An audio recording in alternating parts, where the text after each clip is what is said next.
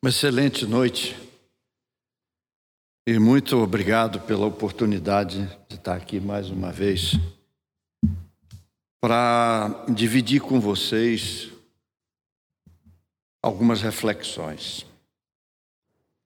Eu hoje escrevi um texto, às vezes eu coloco algumas coisas na parte da manhã nas redes. Nada que provoque inveja, entendeu? Fotografia de praia, nem nada disso. Mas algumas mensagens que eu acho que é um instrumento muito interessante de divulgação.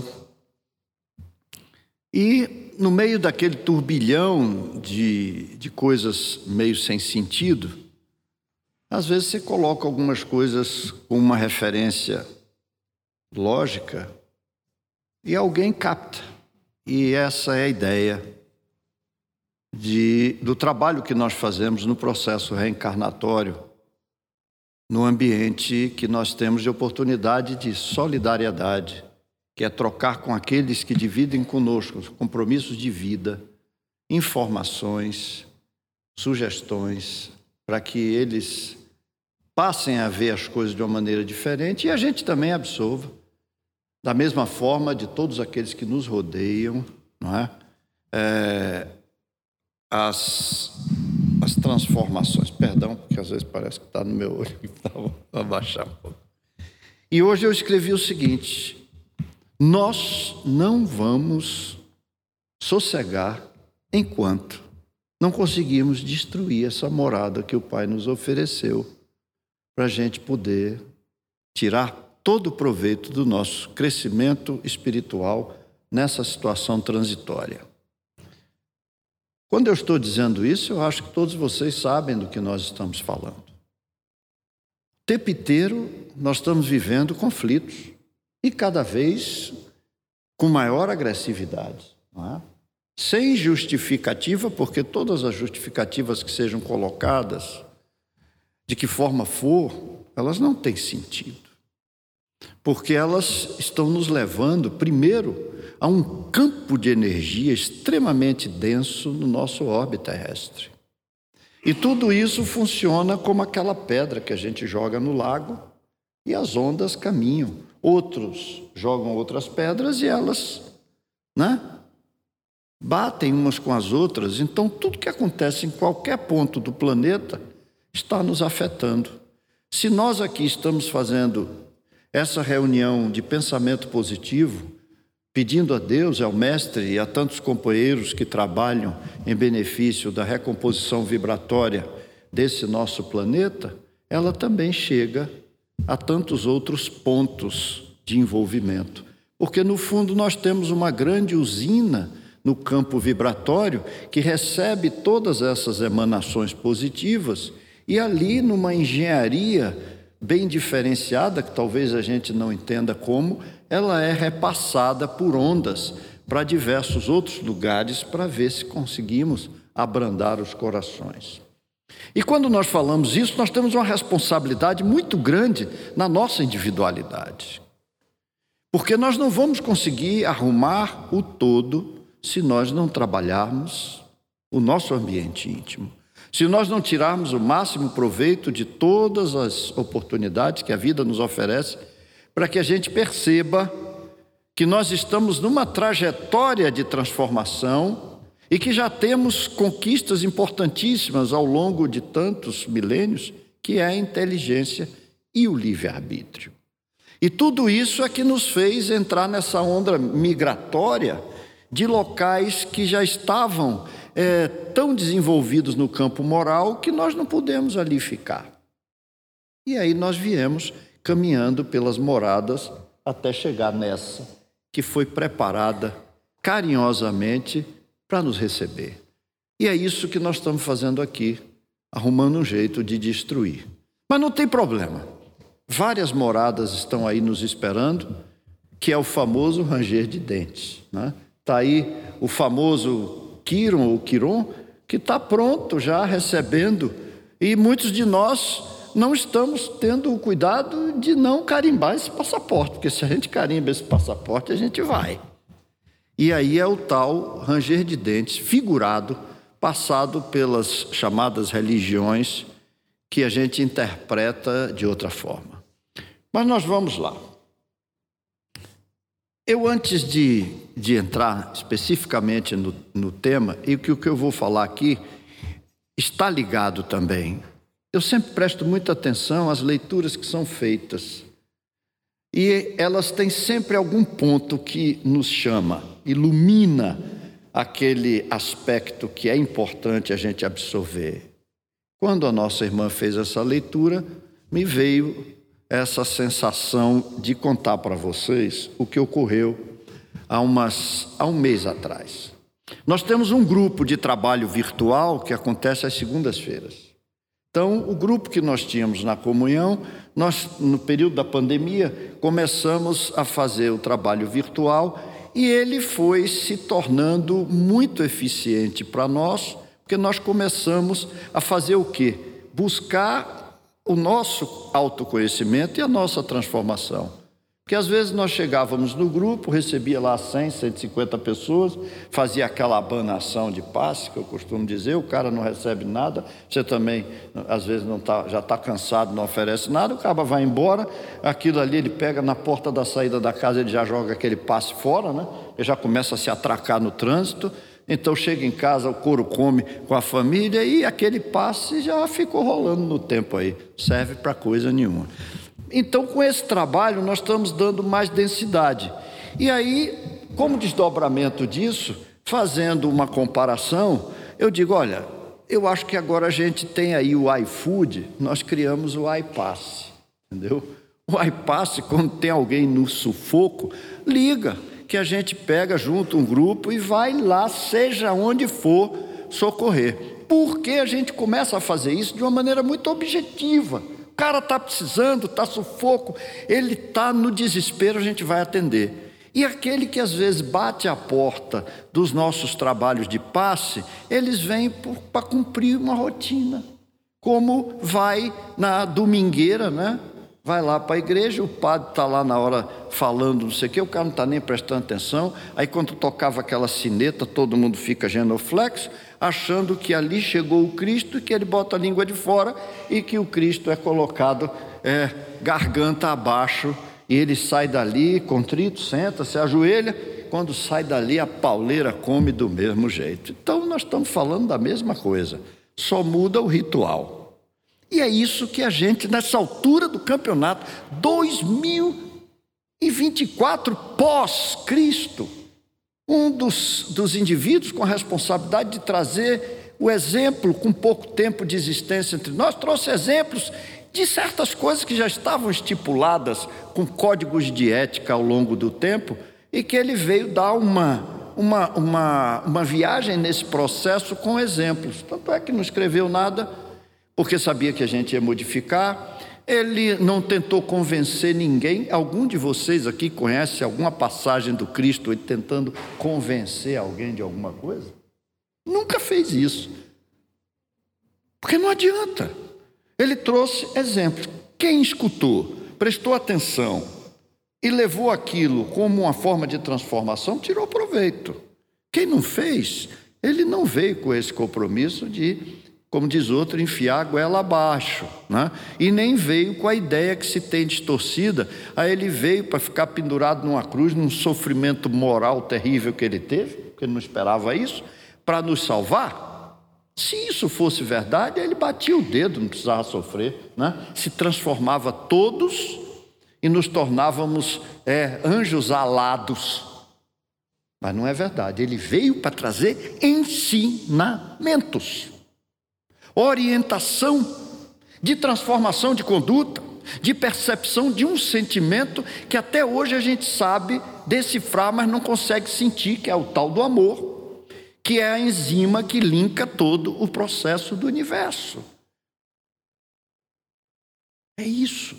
E nós ainda não conseguimos perceber esse aspecto. Nós conhecemos a paixão, né? O sentimento de bem-querer, mas o amor, aquele que quando está estabelecido não desaparece, ainda está longe, porque a gente não faz um exercício constante de buscar que esse sentimento venha fazer parte da nossa intimidade. Bom, então nesse trabalho nós temos uma pessoa, e aí também foi gratificante, porque o trabalho ficou mais amplo. Nós temos pessoas de outros estados que participam, né? porque é pelo instrumento da internet. E isso, uma série de coisas positivas tem acontecido. Mas vamos lá. E aí tem uma dessas pessoas que de nome Luciana, que ela mora no interior de Minas. Eu acho que é Monte Carmelo. E ela, depois que começou com esse trabalho, ela resolveu se envolver em atividades de atendimento social e acabou virando diretora de um local de pessoas com problemas mentais severos. Tipo aqui que nós temos na, em Ceilândia, a Casa dos Excepcionais, ou outros locais que a gente conhece, que a gente tem um nome até comum que todos entendem, que são os manicômios, né? O indivíduo está ali totalmente cerceado é, da sua lucidez. E pessoas se colocam ali para auxiliar.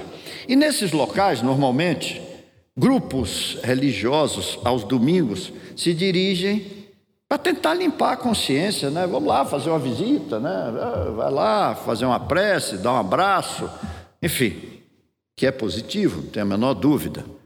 Mas aí ela disse que no domingo de referência, há 30 dias atrás, mais ou menos, chegou um grupo de evangélicos. E eles começaram a conversar com as pessoas e foram de quarto em quarto. E eles tinham naquele dia uma pergunta básica, que é: quem é Jesus para você? Eu não sei se eu cheguei a contar isso aqui, mas eu acho que não porque uh, não tem, eu acho que já tem mais de um mês que eu estive aqui com vocês. Aí ela disse que exatamente o que chamou a atenção é que ela estava visitando com esse pessoal um quarto que tinha dois ocupantes, irmãos, irmãos, um mais velho com mais lucidez e o mais novo muito limitado né, nas suas é, funções mentais. E aí, quando essa, esse pessoal entrou, fizeram a pergunta para eles: Quem é Jesus para você? Ela disse que de imediato, de imediato, aquele mais jovem, que era socorrido pelo irmão em todas as situações, disse: É ele.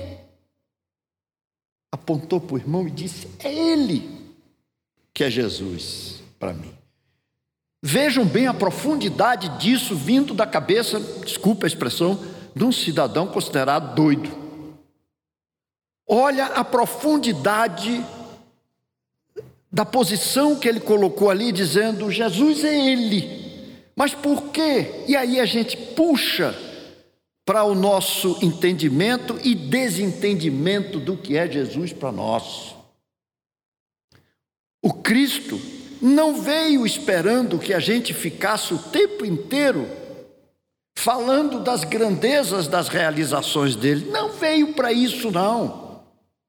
Ele já não carregava essa vaidade, já não carregava orgulho, já não carregava nada como nós carregamos. Nós gostamos, às vezes, de ser colocado num pedestal. Ele não. Nós é que insistimos o tempo inteiro tentando fazer esse tipo de de elogios, elogios, meu Jesus, meu isso, meu aquilo, mas ele não queria isso. O que é que ele queria? Exatamente aquilo que aquele rapaz falou para o outro: Ele é meu Jesus. Por quê? Porque é o cidadão que socorre. Foi essa mensagem que o Cristo trouxe. É o cidadão que atende, é o cidadão que busca estender a mão àqueles que estão necessitados. Esse é o Jesus. E quantos de nós conseguimos ser Jesus para alguém? Eu deixo para vocês essa pergunta. Em que momento cada um de nós consegue ser Jesus para alguém? Na nossa consanguinidade, no nosso ciclo de amizade, nas diferenças que nós temos na vida, daqueles que passam e batem a nossa porta de alguma forma. Quantas vezes nós conseguimos ser Jesus para alguém? Talvez muito pouco, mas passamos o tempo inteiro falando do Evangelho. Botamos o Evangelho debaixo do sovaco, achando que ele vai entrar por osmose nas nossas ações. Não vai. É apenas um código de ética nos convidando para que a gente use tudo ali que está passado e mostrado, para que a gente consiga ser efetivamente um Jesus para quem quer que seja. E o pior é que às vezes não conseguimos nem ser esse Jesus para nós mesmos, porque somos os primeiros a não criar respeito por nós. E foi dito lá em algum momento: ama ao próximo como a ti mesmo. Pois se nós não estamos conseguindo fazer com a nossa própria intimidade, respeito no nosso crescimento espiritual, é lógico que nós não vamos estender isso para aqueles que nos rodeiam. Nós vamos fazer um arremedo de alguns atos de dignidade, porque também já seria complicado se a gente não fizesse ao longo desse tempo todo de oportunidades reencarnatórias que estamos trazendo na nossa existência. Então, essa colocação gerou para nós uma possibilidade muito grande de várias palestras sobre esse tema que nós fizemos. Quem é Jesus para você? Quem é Jesus? E nós já conseguimos ser Jesus para alguém? Temos que fazer isso. É um questionamento. Porque isso talvez nos ajude para que a gente, tudo que lê, que estuda, que pesquisa, que decora capítulos do Evangelho, da Bíblia, do Alcorão, seja lá do que for, batemos cabeças nos muros da lamentação, ficamos genuflexos, botamos os joelhos no chão, criando uma pseudo humilhação diante da luz do universo daqueles que têm o equilíbrio, o crescimento espiritual, achando que isso vai nos levar a alguma coisa, não leva a nada. Me desculpem a franqueza, porque nessa altura do tempo que nós estamos vivendo, não cabe mais a gente manter um processo de ilusão e nos escondendo atrás dos rótulos religiosos rótulos religiosos, os ismos da vida. Coisa, inclusive, que o Cristo não veio falar nada disso. Não, é? não veio falar nada disso. Ele veio dar esse ensinamento. Olha, é por aí. Respeita o próximo como a ti mesmo. Faça por onde? Que o universo vai te ajudar. E aí onde vem a história lá do, do cafrioto, do preto velho, né? Já não sabe teorema. Eu não sei, essa coisa que você não sabe, quanto mais eu, que nunca, não, não, na minha encarnação passada e como eu me apresento, não quero nem saber o que é teorema. Então, clareia a tua cabeça, que aí tudo chega a você. Então, fazendo essa abertura, ou abertura demorada, né? Aí nós vamos entrar no tema. O tema da noite de hoje é uma reflexão também, nós estamos há 12 dias já de 2024, no calendário que se estabelece. E o que é o ritual da transformação? Eu vou lembrar a vocês algo que dificilmente nenhum de nós ou fez, ou ainda faz, ou vai continuar fazendo.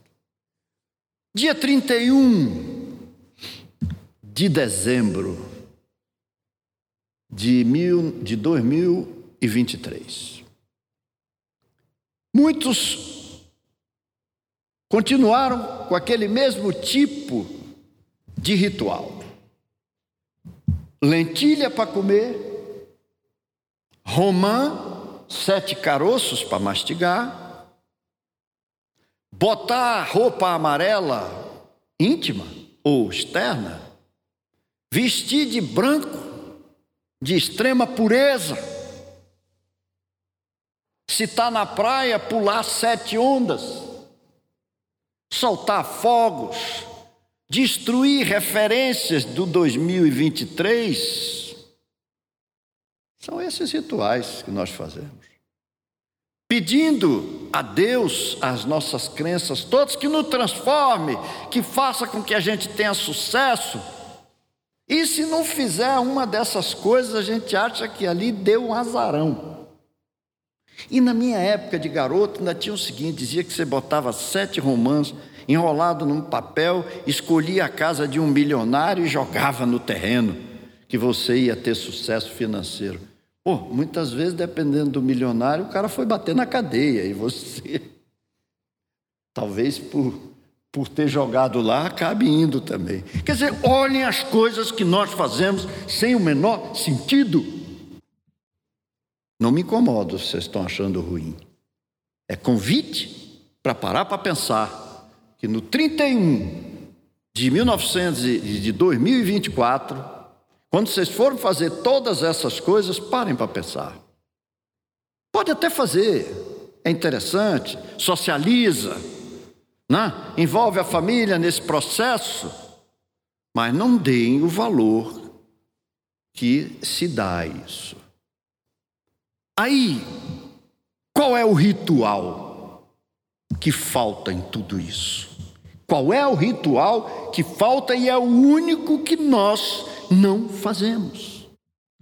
Esse, se a gente só fizesse esse, as coisas todas seguiriam um rumo totalmente diferente.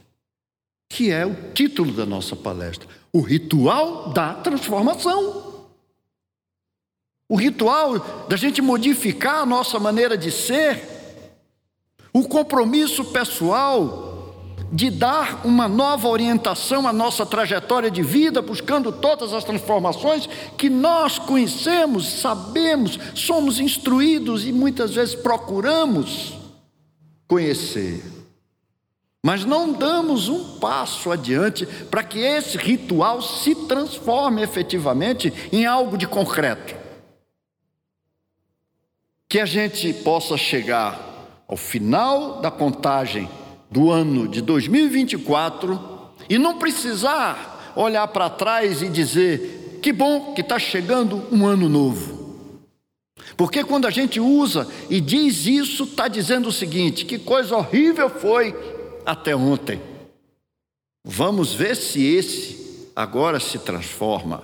Pegamos, às vezes, por imagens que se faziam antigamente, pega um velho e bota ele de forma decrépita e pega uma criança de fralda, simbolizando o ano novo.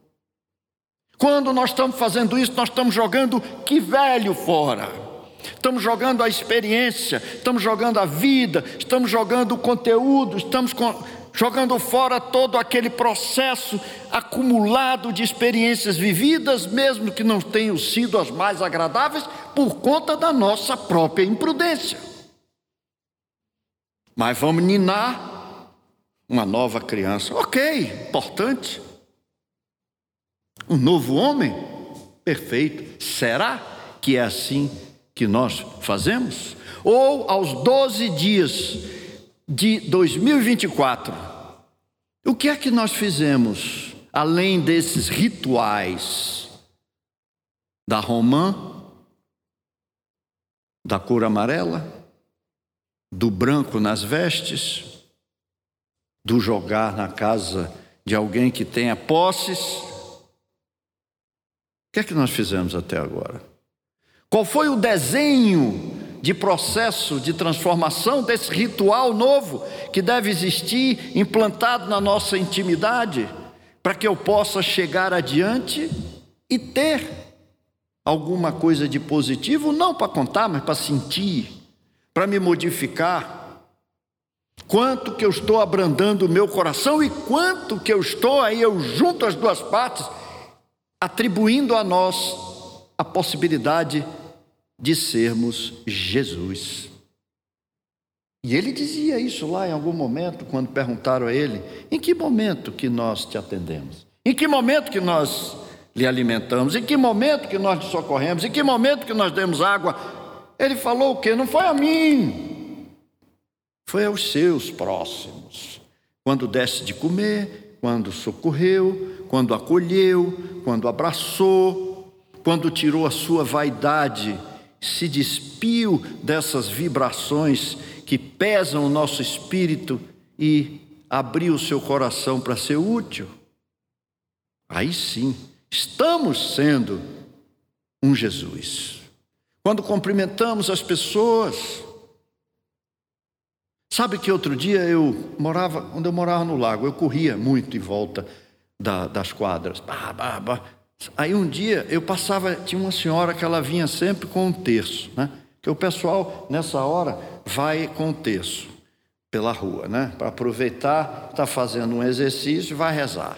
E naturalmente, eu tenho absoluta certeza, como está rezando o terço, fazia igual é, uma bisa que eu tinha em, em Aracaju, ela era gênio, tinha 104 anos. Ela dizia: Meu filho, me esqueceram. me esqueceram, porque ilúcida. E ela dizia: Essas beatas, fica tudo assim. Ela reza uma Ave Maria e diz assim: Vale 10. Para economizar, ela só reza uma Ave Maria, chegar, vale 10. Aí já pula para outro, outro pedaço. E até nisso a gente engana. E essa senhora, eu passava correndo e eu fazia questão de dizer: Bom dia. E ela olhava assim para nada.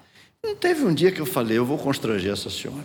Quando ela vinha, eu comecei a rodear ela, correndo assim, ela assustada. Eu, bom dia, bom dia, bom dia. Ela aí parou assim falou: o que é que é? Eu digo: se a senhora me der um bom dia, nunca mais precisa rezar esse terço. Porque a senhora já conseguiu fazer o mais importante, que é identificar que tem um cara aqui que todo dia te diz bom dia e a senhora não responde. É verdade. Quantas vezes nós somos assim? Passamos pelas pessoas e elas não existem para nós. Entramos no elevador e não somos capazes de bom dia, boa tarde. Não. Esses dias, prédio onde eu tenho escritório tem elevadores que vai do nono a não sei o quê, aqueles negócios para economizar. E eu entrei no elevador, entrou uma moça, eu falei bom dia. Ela não respondeu coisa nenhuma. Fiquei quieto. O elevador subiu e parou no meu andar. Meu andar era o último. Bom, eu vi que ela não, não, não desceu, ela aí olhou para mim e falou assim: Senhor, como é que eu faço para ir no décimo nono? Aí eu olhei para ela: Ah, eu estou aqui. Aí ela ficou assim: Eu digo, se você tivesse me dado um bom dia, a senhora teria economizado um tempão. Agora a senhora não vai chegar lá por aqui, não. A senhora vai ter que descer tudo chamar o elevador lá embaixo para você ir no outro que vai até o décimo nono andar. Por conta de não dar um bom dia. Então, muitas vezes a vida da gente sofre atropelos por esses pequenos espasmos de ignorância daquilo que nos rodeia. Não somos gentis em coisa nenhuma, mas queremos todas as gentilezas do mundo. Quantas vezes nós estamos no trânsito e não somos capazes de favorecer? Lógico que tem umas pessoas que extrapolam no abuso, mas aqueles que a gente vê em apuro, a gente não ajuda para facilitar a vida, mas quando a gente está em apuro, a gente lamenta que as pessoas não nos socorram. É a lei de ação e reação. É o bumerangue da vida, a gente joga, ele volta. Em algum momento ele volta. Então, precisamos começar a ser Jesus e não a admirar Jesus. Vejam bem o que eu estou falando. É? Quando eu digo não admirar, digo que o cara já, já botou Jesus de lá. Não estou, não. Pelo contrário, estou dizendo que nós precisamos ser Jesus. Quando eu estou dizendo isso, estou dando todo o valor à ação desse cidadão que veio aqui nos trazer ensinamentos.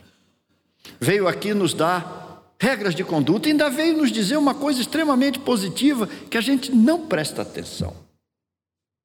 Todos nós que abraçamos a, a doutrina, que estudamos a doutrina, nós temos direto uma referência que é a parte que trata de é, ação e reação, causa e efeito. Né? Que no fundo, isso não é nem religioso, é física pura. Se eu bater num lugar, vai voltar aquela mesma força que eu imprimi ali. Não é isso? Vai voltar. Então, isso acontece também na vida, você faz, vai vir na mesma intensidade. Se for positivo, positivo. Se não for positivo, vem negativo. Mas essa é a lei que nos rege. Aí seria um negócio extremamente difícil. Eu estou me esforçando tanto para ser Jesus com alguém, com alguém, com a sociedade, com o ambiente que eu convivo, seja lá de que forma for, eu estou sendo. Mas e aí? Eu vou ter que enfrentar essa causa e efeito com esse peso forte em cima de mim? Vai. Mas, mas, o mestre falou uma coisa muito curiosa também, que é a única contabilidade que a gente não leva em consideração e que ela é totalmente favorável a nós. Veja bem, uma contabilidade favorável a nós, para que a gente possa atenuar a causa e efeito. Qual é essa contabilidade? É o seguinte: a cada ação positiva que a gente fizer, 100 negativas são eliminadas. Prestar atenção a isso? Tem contabilidade mais favorável para nós? Não tem. E essa a gente usa? Não. Então preferimos ficar amarrado única e exclusivamente a causa e efeito. Sofrer pelo sof... É, é, é, crescer pelo sofrimento intenso, crescer pelas mazelas. Não. A gente pode modificar as coisas agindo de maneira diferente. Senão não teria graça. Eu já estou com tudo traçado. Então por que, que eu vou criar um processo de transformação na minha conduta? Deixa o pau quebrar. Né? Vai, deixa aí. Não. Acelerar. Quantos espíritos andaram mais rápido do que nós? Leia-se o Cristo, leia-se tantos outros que a gente tem notícia antes de Cristo, e mesmo na atualidade hoje, quantas pessoas estão aí traçando, fazendo uma trajetória do 1 para tirar 100? Anda mais rápido do que nós. Nós vamos andar inexoravelmente o processo evolutivo, se a gente não for caminhando com as próprias pernas, a gente vai arrastado. É uma questão de usar inteligência. O que é que eu prefiro? Ir arrastado, me esfolando todo? Ou é melhor eu ir com as minhas próprias pernas, buscando esse processo evolutivo, tropeçando de vez em quando, mas não batendo o corpo inteiro no chão?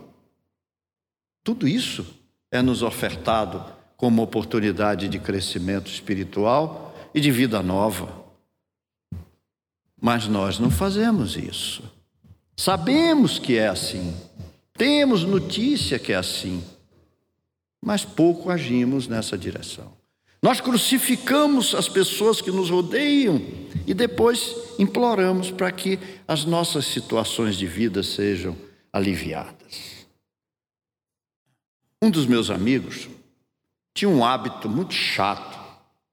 Toda vez que a vida dele cheia de coisas travadas, ele virava e dizia: Não sei o que é que eu fiz a Deus. Aí um dia eu perdi a paciência. Eu falei: Ó, oh, deixa eu falar um negócio para você. Eu vou mudar essa pergunta.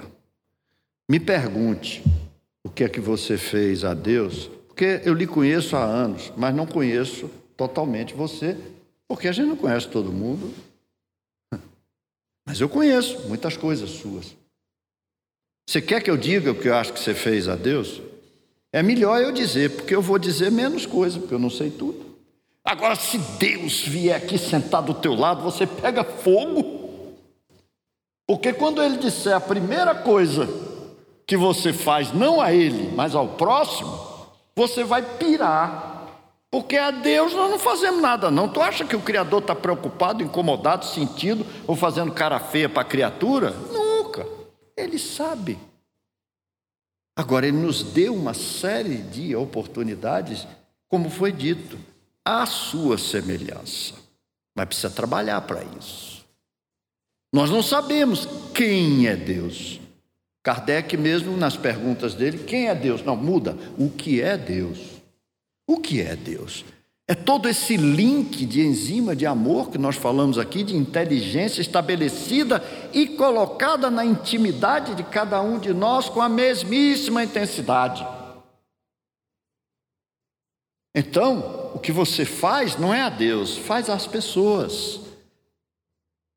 Humilha, explora, é vem a nós, egoísmo, vaidade, prepotência, ganância. Quer mais?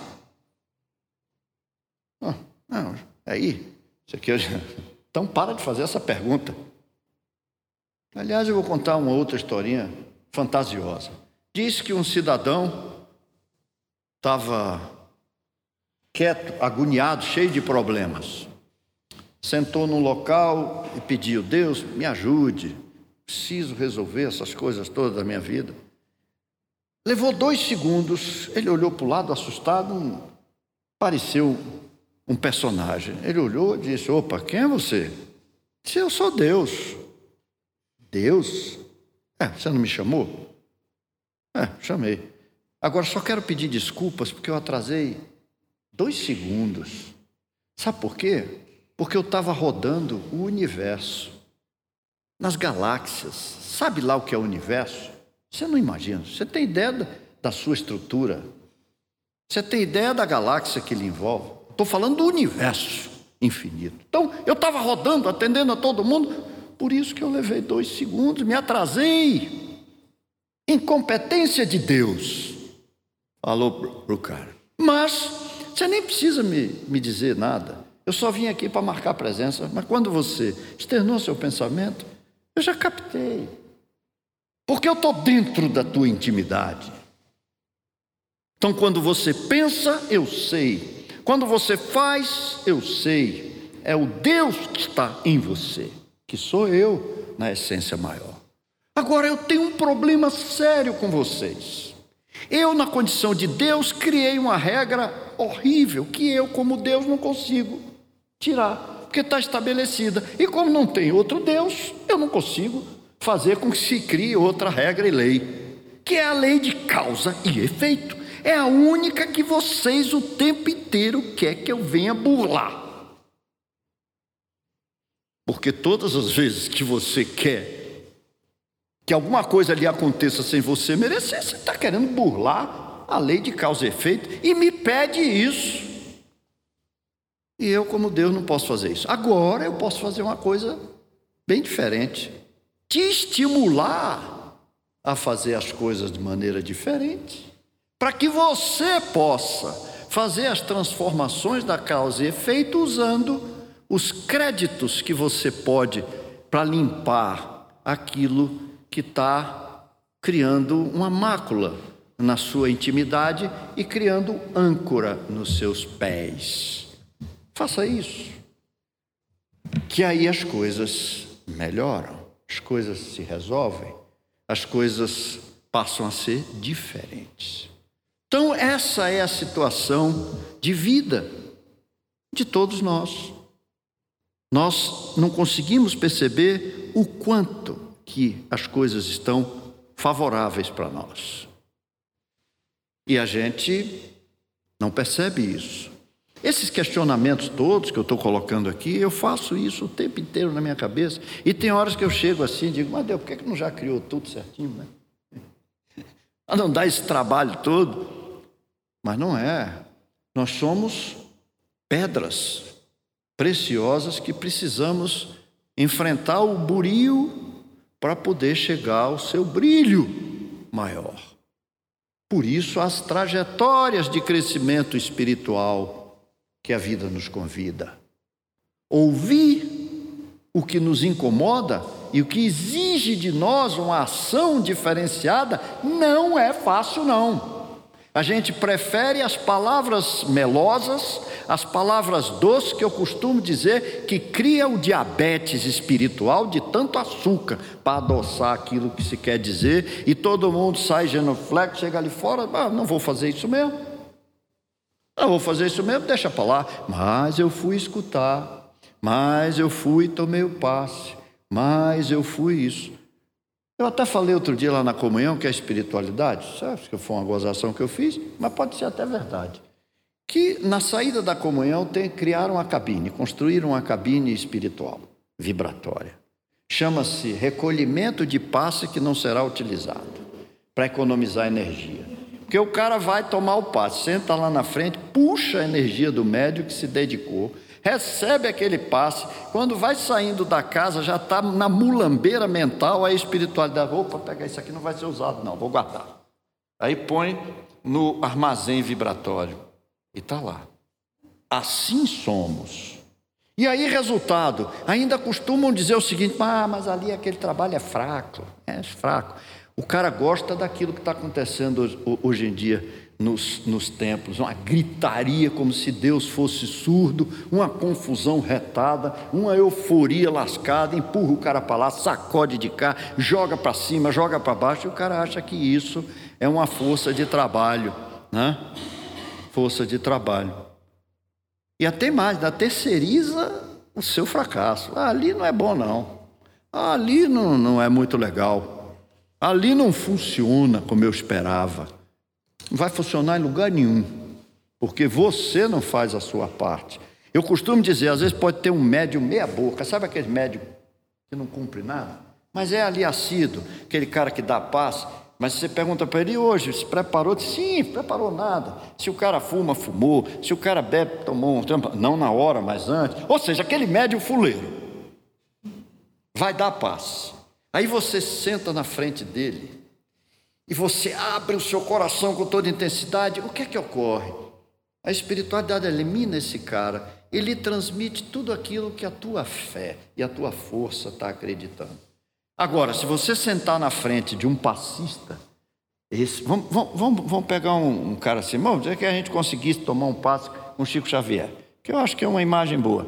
Sentou na frente do Chico, e o Chico deu o passo, e você não está nem aí, sabe o que é que chega até você? Nada. Pelo contrário, chega uma responsabilidade adicional que você tirou a energia do passista e não usou para coisa nenhuma. Quer dizer, ainda sai devendo. Então, essas coisas são importantes que a gente perceba para a gente dar valor a cada situação que a vida nos coloca para a gente fazer um trabalho de transformação. E para a gente preparar o nosso encerramento, eu escrevi uma outra coisa que eu estava esses dias pensando nisso, e aí às vezes eu escrevo, deixo. Depois para eu identificar é horrível, porque é tudo, eu boto o telefone nos papéis, escrevo coisas. E eu tenho medo de às vezes falar alguma coisa, seja até uma receita, né? Eu coloquei. Não, está aqui. Mas esse não, eu separei direitinho. Então está aqui. Quando Deus, quando Deus nos tira do sufoco, das agonias, prestem bem atenção. Isso não é milagre. Não é milagre. É uma nova chance, aos 100 aí, oferecida para nós, para que a gente mude o rumo da vida com as diversas é, correções que a gente tem que fazer. Entendeu? Quantas vezes a gente pede alguma coisa e realmente chega? Agora, vamos entender, não é milagre, não existe essa possibilidade. É uma oportunidade para que você faça transformações. Ou seja, às vezes o cara olha para aquilo e diz: Ah, eu fui merecedor. Pronto, não muda nada. Daqui a pouco está de novo dando topada. É que nem o cara que todo mundo, quase todo mundo vai jogar na loteria, principalmente quando está acumulado, né? Aí olha a enganação com Deus. Se eu ganhar, eu vou ajudar tanta gente. Isso é brincadeira. Se o cara ganhar, ele vai arrumar, às vezes é um problema seríssimo para ele. Ele não vai fazer isso. Então a gente sabe por que, que usa, externa as coisas desse jeito? Quando a gente está necessitado de alguma coisa, a gente tenta se mostrar para o tal Deus que está em nós fragilidades, dependência, né? aquiescência, doçura, subserviência, para que Ele olhe para nós e a gente seja olhado com pena, vou socorrer. Vamos esquecer isso. Isso não é lógico para o que nós já conquistamos de inteligência. E não vamos ser contemplativos Vamos ser ativos. Vamos fazer. Vamos trabalhar. Vamos construir. Vamos nos modificar. Vamos fazer uma positiva para eliminar 100. É lógico que vai demorar muito, porque a gente tem muitas 100 ao quadrado, ao cubo, mas é uma contabilidade favorável que está aí posta para que a gente use. Então vamos ser Jesus para alguém. Isso é importante. Vamos ser Jesus para alguém. Com poucas coisas, nós podemos ser Jesus para muita gente. Que esse mestre, que está sempre através da espiritualidade, que ajuda a governança desse orbe terrestre, e cada um de nós também, estamos aqui, temos a nossa função. Importante a gente entender isso. Quando nós somos chamados de obreiros, não é à toa, não. É porque somos mesmo. Se o nosso tijolo não for colocado na parede, a parede vai ficar incompleta. Vai ficar incompleta. Então, todos nós temos um tijolo para colocar na parede para construir esse planeta de regeneração que a gente acha que vai ser no ano de 2000 e não sei o quê, que a gente vai passar de repente por um arco iluminado, todo mundo se esgueirando ali, deixa eu entrar, deixa eu entrar, não é? Lá, não é assim não. Isso já vem acontecendo desde que nós surgimos como seres individualizados. Isso aqui é só um pedaço da estrada. Ela vai ficando mais exigente de nós, porque alguns agregados vão nos dando mais competência para isso. Muito obrigado a todos vocês e que a gente possa levar para casa a harmonia, a tranquilidade e eu vou tentar ser Jesus também de novo, porque às vezes a minha mulher me atormenta o juízo e eu tenho que chegar lá, ser Jesus. e às vezes, lá, você vai perguntar alguma coisa, se ela responder atravessada, eu já vou ficar menos Jesus. Boa noite a todos.